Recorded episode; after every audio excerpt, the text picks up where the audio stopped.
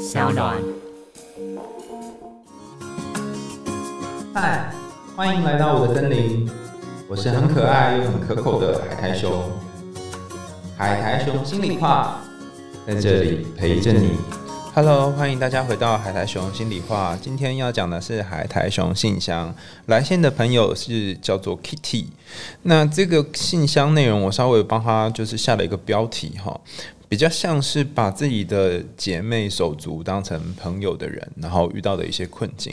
好，那我稍微念一下这个信箱内容。他说：“海苔熊，因为我是一种比较偏向内向的性格，呃，所以身身边有一些朋友，但是朋友并不多。那长大之后呢，就是这个状况更明显，所以朋友越来越少哈。那从朋友名单当中，就是一一个一个一个删去这样子。所以最后我比较能够说话，能够说内心话的，就是我的家人，尤其是我的姐妹啊。”但我在想，也有可能是因为我不太习惯麻烦朋友，所以就是跟姐妹说内心话比较多这样子哈。因为就是要跟朋友讲那些乐色，总是觉得有点不好意思麻烦别人这样。好，可是你知道吗？我觉得家庭其实是会伤人的。我总觉得我只要过一阵子就会被家庭所伤。那为什么呢？因为我会跟他们讲一些话，然后他们可能会跟我有些争吵或摩擦。那我们家处理这些争吵和摩擦的方式，都是采用冷战的形式。从很小的时候开始，我父母就是就是习惯用这种方式来处理，所以你就会看到说，我们周而复始的在一种很神奇的回圈当中，就是我跟姐妹们分享心事，然后产生了摩擦，然后摩擦之后呢有冷战，冷战之后好像隔一阵子又没事了，然后我开始又分享心事，这样，然后又又在产生摩擦，所以这个回圈我已经觉得好累了。呃，还是说只要把姐妹当成朋友来分享心事，就一定会产生这样的状况呢？可是我又是个性很内向的人，我不太习惯去麻烦太多人，然后不太习惯有很多朋友来分享心事。我真的蛮想知道，就是说一个正常的大人，他该怎么样跟他身边的朋友建立好的一个互动关系，而不会像是我跟我姐妹这样，就是常常冲突冷战，或者是像我跟朋友一样，就是非常非常非常少的朋友，然后又很很怕麻烦他们这样。好，这是 Kitty 的来信。东燕听完这封信有什么看法？我刚刚就在思考说，刚 Kitty 有有有提到一件事情，是说，当他觉得自己跟身边的人讲内心话的时候，他会觉得是麻烦别人的。嗯，那我刚刚在听的时候，我就试着把我的角色当成是 Kitty 的朋友。嗯，然后当我听到如果我的朋友 Kitty 他认为把心事告诉我，对我来说是一种麻烦的话，嗯。我到底会有什么样的感觉？其实我的感受会很很矛盾。一方面，我会觉得 Kitty 对我很很贴心，嗯，很担心造成我的负担，嗯。可是另外一方面，我会我又会有一点介意。我会觉得，如果我们真的是好朋友的话，你的内心话不就是应该跟我说吗？怎么会觉得那是一种全然的负担呢？所以，如果要回应 Kitty 的话，我我也在思考说，为什么他会把啊，他会认为说出自己的内心话是一种负担，而不是一种姐妹淘之间彼此交流、交流心里话的一种很很亲密的时刻。嗯，对，因因为他这边有讲啊，就是说，先姑且不论他朋友怎么样好，但他跟他家人姐妹在相处这种比较亲密的人讲话的时候，都有可能会有情感上面的摩擦了。更何况是朋友呢？他或许是担心这样的状况会再发生在朋友身上。嗯，我觉得这边会有一些呃人际关系上相处的一些一些吊诡的状况哈。嗯，譬如说他他很担心自己和和对方吵架冷战，然后他担心这个吵架冷战是对于彼此关系扣分的一种的的一种方式。嗯，可是我不晓得有没有一种可能哦，譬如说刚刚我们所说的说出内心话，或许会。造成对方的负担，而让这段关系扣分了。但是说出内心话的同时，有没有可能也增加彼此的亲密感，而让让这段关系加分？吵架这件事情也是一样哈。当呃我们说出了和对方不同的意见，两个人彼此有冲突了，这个冲突可能让这段关系扣分。但是有没有可能？在这段关系里面的两个人，因为有了冲突，然后彼此努力的想要化解冲突，想要透过这次的冲突来理解对方，而让这段关系有了一些革命情感，同时也让这段关系加了分。所以对于 Kitty 来说，当他把说出心里话或者是吵架的这件事情都当成是一种对关系的扣分的时候，我自己在怀疑说，是不是真的是这个样子啊？我知道为什么会这样搞了，因为他脑袋有一个 SOP 啊，就是 SOP 是我先告诉你我心里的话，然后我们产生摩擦，摩擦之后就冷战，冷战意思就是没有办法沟通嘛，没有办法好好的互相了解，所以这个这个结就一直会在那里，那下次又会再做同样的回圈。那个重点并不在于把内心的话或把自己的情绪、乐色倒给对方，是会产生负担。是他已经先想到，当我做这件事，最后会换来冷战。是，但是并不一定会如此。所以要去处理的是，有没有可能可以增加不要冷战的这个技巧？因为冷战要两边冷嘛，对，所以你也可以主动的做一些什么。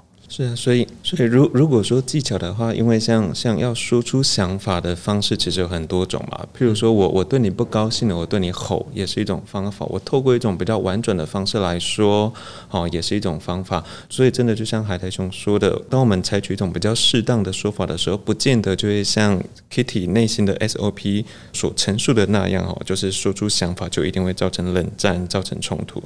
可是你一想就知道，拇指姑娘还是一段路很长之后才到这个结果嘛。是，倘若我们用我们星期二谈的那个拇指姑娘，你会发现，其实她光是要能够接受自己有一些感受，就花了好长的时间了。然后更遑论去把这些感受说出来，然后跟对方沟通，我觉得非常非常难呢。是。嗯，所以所以所以对于 Kitty 来说，因为刚刚在听你念他的来信的时候，我觉得他有很多的自责，好，然后对于自己处理这些事情有好多的担心。那我不晓得 Kitty 啊，在面对这些事情的时候，在面对这这么复杂的情绪的时候，他怎么去处理这些情绪的？然后他有没有先看见自己的辛苦？就像拇指姑娘一样，她愿意为自己流泪，为自己疼惜。那回到 Kitty 身上，他有没有看见自己的辛苦？然后他有没有看见自己不想造成朋友负担背后的这些善意和体贴？或者是他有没有看到自己目前采取的这种和人保持的距离的方式，是一种他想要让让自己感到安全？这是他目前能够采取的生存的法则。如果他能够先不用这么呃苛责的，或者是比较自责的方式来来处理这些情绪的时候，我觉得他的心情会相对比较轻松一些。当他的心情比较轻松一些的时候，我觉得他或许会有比较啊更多的机会再再把这些事情好好的看清楚。嗯，其实我猜他应该是已经有觉得痛了啦。嗯，他上面就说，我看周而复始觉得这样很累嘛，他不想要就像那个牧师姑娘一样，就重复被被不同的人抓走，被不同的人关注这样，然后问题一直没有解决，一直没有办法发生，他觉得好累了。可是他也在想说，会不会？呃，像这种就是不说出自己的内心话的这样的形式，才是人际关系里面常有的形式呢？那刚东的回答说，其实是需要沟通才是常见的形式。可是他第一句第一段就已经讲了，就是写信来的这个 Kitty，他第一段就说，或许是因为他已经很习惯那个内向的，然后或是不说的，或者是。呃，这个比较不费力的这样的舒适圈，就像拇指姑娘，她可能已经好习惯、好习惯自己都是被动参选，就是被被动的这种这种情况。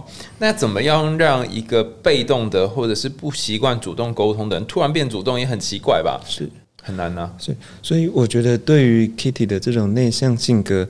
对我来说了，我自己的价值观是，我觉得在短时间内并没有迫切的需要要真的去对自己做一个很大的改变哈，因为就像你说的，要要把自己一个内向的性格改成一个完全外向的性格，我觉得这个其实啊，如果真的要做起来，也需要耗费好多年。所以对于 Kitty 来说，他呃，就就像我刚刚说的，如果他能够比较看见自己。目前内向性格所采取的这些方式啊，他能够理解自己只是想要透过这些方式来好好的保护自己哈，然后好好的去去保全这段关系。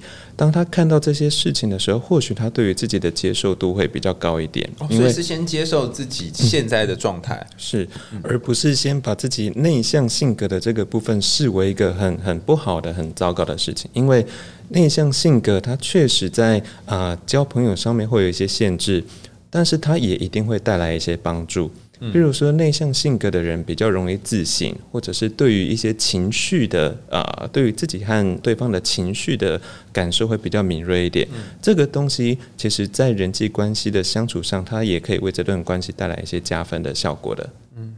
所以不要因为你一开始就说自己是内向性格，然后就觉得是这个害你交不到朋友。或许正因为你是内向性格的人，所以你才能够保留一些，就如同你说的珍贵的朋友。那首先可以先接纳你这样子的性格，然后如果你想要改变的话，那再就等机缘，就等那个燕子 燕子出现，看你有没有。就是如果今天有机会可以选择，燕子伸出他的援手跟你说，嗯，可以，你可以离开这个地方，哈，离开舒适圈，那你愿不愿意呢？那你当然也可以拒绝，或是你可以再想一下，感受一下你的痛苦，一边纺织一边感觉哈，然后再做一些决定，不用这么快就一定要啊，好像要要求自己要离开这个叶子或离开这个洞穴哈，就是给自己多一点点的时间这样。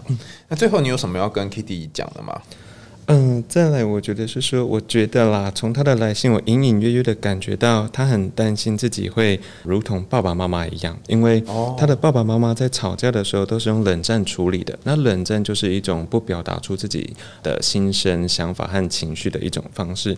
那显然了，显然的，Kitty 也也学习到了父母亲的这种方式。当他和朋友相处的时候，很多事情都也都放在心里面，不愿意去表达。那我不太确定他啊，对于表达。自己的想法的这件事情，他真正的担心是什么？但是 Kitty 有没有办法去学习一件事情，是他能够采取和他父母亲截然不同的方式哦？譬如说，他能够说出他的啊想法，但是这个想法不见得会像他的父母亲一样，会有一种很很不好的结果，或者是带来很大的冲突等等的。我觉得他或许需要先学习啊，对于自己有这个相信。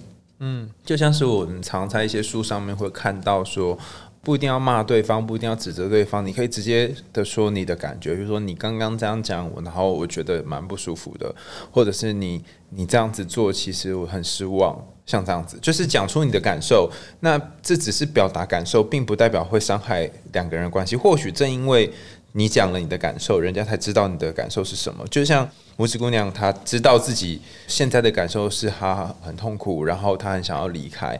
那她只是表达了这个感觉，且接受自己这样的感觉，她就有机会可以离开她原本的地方，到一个不同的位置。嗯，好哦。那这次很谢谢东燕哈，我们谈了一个呃，不知道该要怎么样离开的一个关系，然后。呃，试着想要去离开，或是想要长出声音的这样的一个故事，一个拇指姑娘故事，然后回复了一封信。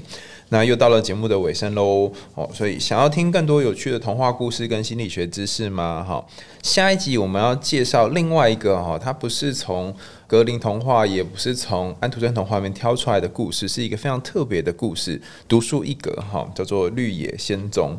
那上次有东有预告到嘛？哈，《绿野仙踪》跟那个拇指姑娘最大的差别在哪里啊？